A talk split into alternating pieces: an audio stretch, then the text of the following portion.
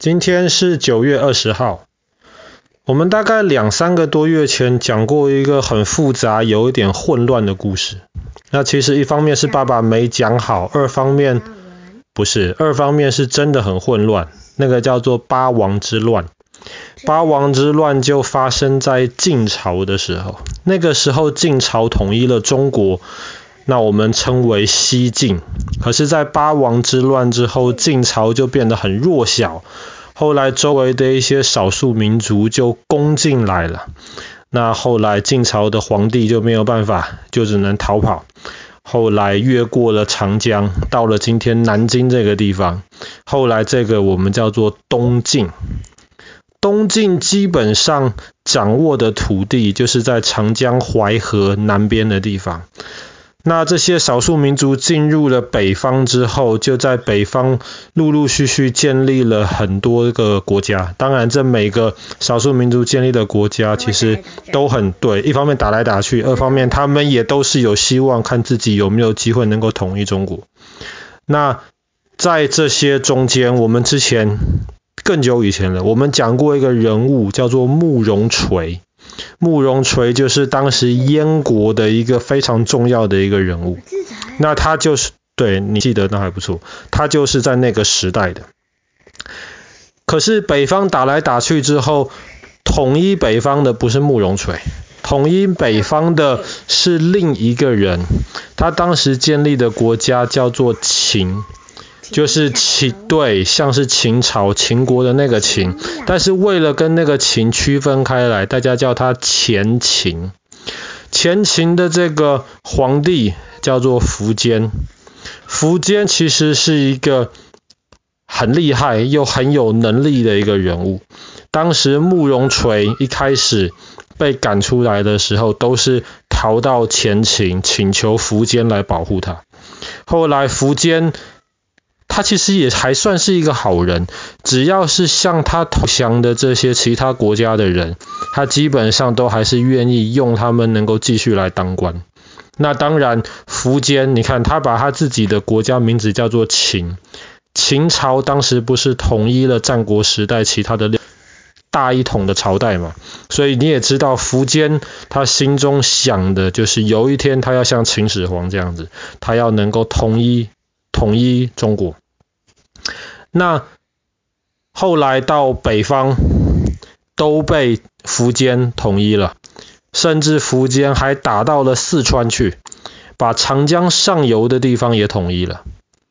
那么你在脑筋里面想想看，东晋的地图啊，东晋的东边跟南边是海，北方跟西方全部都是前秦的土地。那么下一步，苻坚的目的就是统一中国。因为苻坚的势力很强大，所以当他手下有一个很聪明的人劝他说：“不要这么急的去跟东晋打仗，你应该先花一点点时间，先把我们征服的这些土地管理好。”可是后来苻坚不听那个人的话，苻坚很骄傲，他就说了一句话：“他说我手下这么多士兵，长江算什么？”以前士兵骑马有那个马鞭嘛，他说我把这些马鞭丢到长江里面去，都可以把长江塞起来。这就是一个成语，叫做我把我把马鞭投下去，丢下去，就可以把水流给阻断。意思就是说，哇，我们的实力非常非常的强大。所以这个时候，苻坚基本上不把东晋当一回事。他觉得只要他的兵力够多，打下去，甚至不用打，东晋看了怕了就投降了。问你，打仗是看人多的吗？不是，不是。strategy。看 strategy。那我问你哦，如果今天八十万人打八万人，看人多的吗？如果八万人有很好的 strategy，然后会偷袭的话呢，哦、很可能是他们。如果八十万人都站在那里来试着 scan 那八万人，then there is no point。啊哈，所以当然打仗绝对不是简简单单比谁人多就打赢了。可是苻坚认为自己手下八十万人，号称一百万人。要消灭东晋，难道不是很轻松的事情吗？不是啊。后来东的皇帝听到了消息之后，他就非常非常的着急。为什么着急呢？八十万呐、啊，对八万呐、啊，他就找手下的大臣，我们该不该投降？正常情况很有可能会投降的，可是没有想到手下的大臣每一个都说我们绝对不投降。那为什么他们绝对不投降？其实东晋这个国家好了，你也不能说朝代，因为它只有半个中国，甚至连半个都不到。东晋这个国家很有意思，这个国家基本上就像是一个大贵族，就是皇帝。配上很多其他的稍微小一点点的贵族，可是这些小一点点的贵族实力其实不会比皇帝差太多。这些贵族都有很多很多的土地，他们在自己的土地里面基本上就像小皇帝一样，他们甚至还可以有自己的军队。所以你说这个国家其实是一个很特别的。那你可以了解，对于那些大贵族而言，他们当然不投降啊。为什么？你如果打，可能还有一点点机会；你如果不打的话，你命能不能留下来都不知道。即使你的命留下来了，你现在的土地、你现在的军队，你觉得苻坚会让你保留下来吗？绝对不可能的事情。所以他们全部都说要打，而且这些小贵族们平常你打我，我打你的，可是，在有苻坚这八十万军队的压力之下，他们竟然全部联合在一起。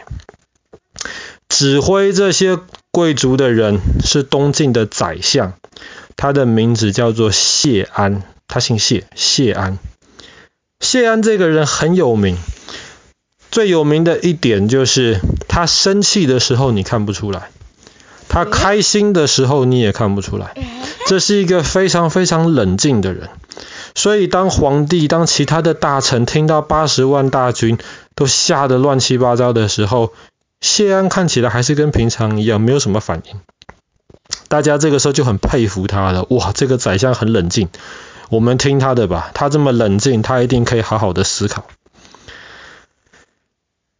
那苻坚不让他有太多时间思考，在西元三百八十三年的今天，九月二十号，苻坚他命令。总共八十多万，其实是八十七万。总共八十多万的这些士兵，全部往淮河的方向集合。我们之前讲过黄河夺淮的故事嘛，在这个时候黄河还没有夺淮河，淮河是一条很大的一条河，他们就往淮河的方向去集合。这场战争就可以说开始在三八三年的今天。他们到了淮河边的时候，很快没有太多的阻力就通过了淮河。淮河有一条支流叫做淝水，淝水旁边有一个城市，苻坚多的军队很快的就把这个城市给夺了下来。寿阳，不过这个城你应该不知道寿阳了。Anyway。他就把这个城市很快的夺了下来，手下很多人，他就派了其中的一部分人要去先攻打一些东晋的土地。可是让他没有想到的是，这一士兵竟然打输了。东晋的八万人其实实力非常非常的强，那苻坚一开始太小看他们了，所以第一场这个小仗竟然打输了。打输了之后，苻坚有一点意外。其实也有一点害怕，他就想说，其实东晋好像没有人家说的这么弱小啊。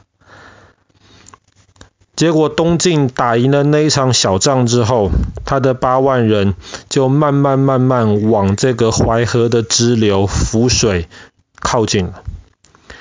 那个时候，东晋的军队在淝水的东边，苻坚的军队在淝在那个淝水的西边。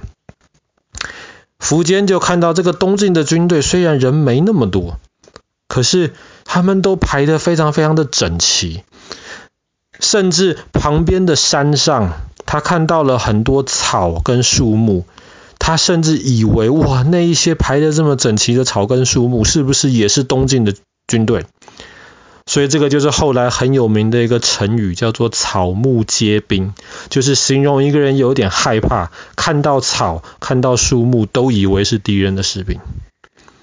可是，可是这个时候，苻坚还是没有放弃，他就决定派手下一个之前东晋后来投降的大臣，说：“你去劝他们投降吧，叫他们不要再打了。”可是当这个大臣渡过了淝水，找到了东晋的指挥官的时候，他告诉他说：“你们不要看苻坚的人这么多，他们的人多其实是他们最大的弱点。”为什么人多反而是弱点呢？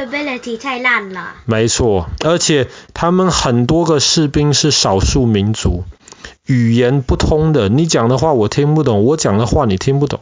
那个时候没有网络，没有电话，对，大家要发一些士兵的指令的时候，就要靠讲话。你人多，然后又语言又不通的话，很容易错。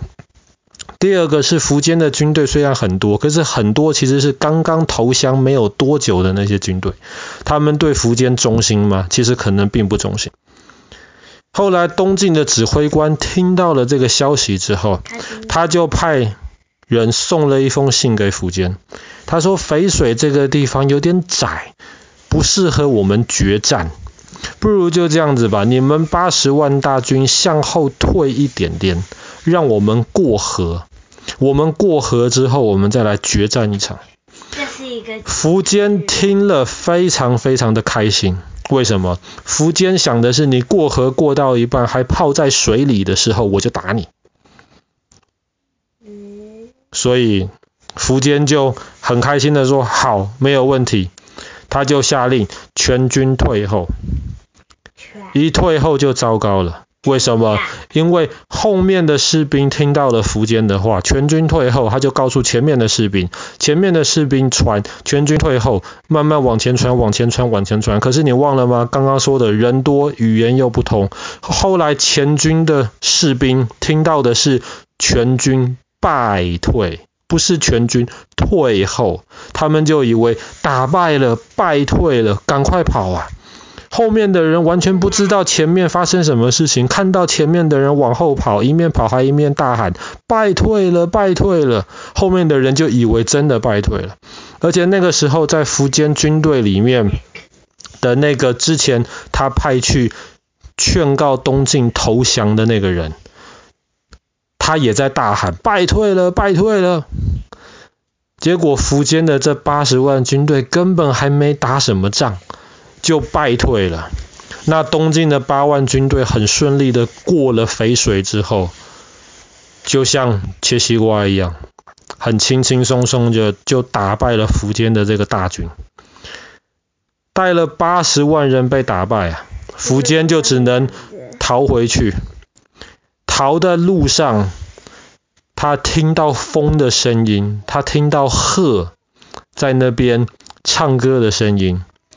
他都以为这个是东晋的军队在追杀他，所以又有一个成语叫做“风声鹤唳”，跟草木皆兵是有一点像的意思，就是形容哇，听到了什么，他的反应都很大，都觉得很可怕。淝水之战开始于西元三百八十三年的今天，它是中国历史上可以说最有名的一场以少胜多的战争。那也是一场非常精彩的战争。其实大家觉得淝水之战最大的功劳，还不是东晋在战场上的指挥官，而是刚刚说的那个宰相谢安。他如果一开始就很 panic、很害怕的话，可能这场仗不用打了，他们就投降了。但是就是因为他很冷静，能够仔细的思考，然后能够完全相信他手下将军的判断，所以东晋后来才打赢这场仗。好啦，今天的故事就讲到这边，淝水之战。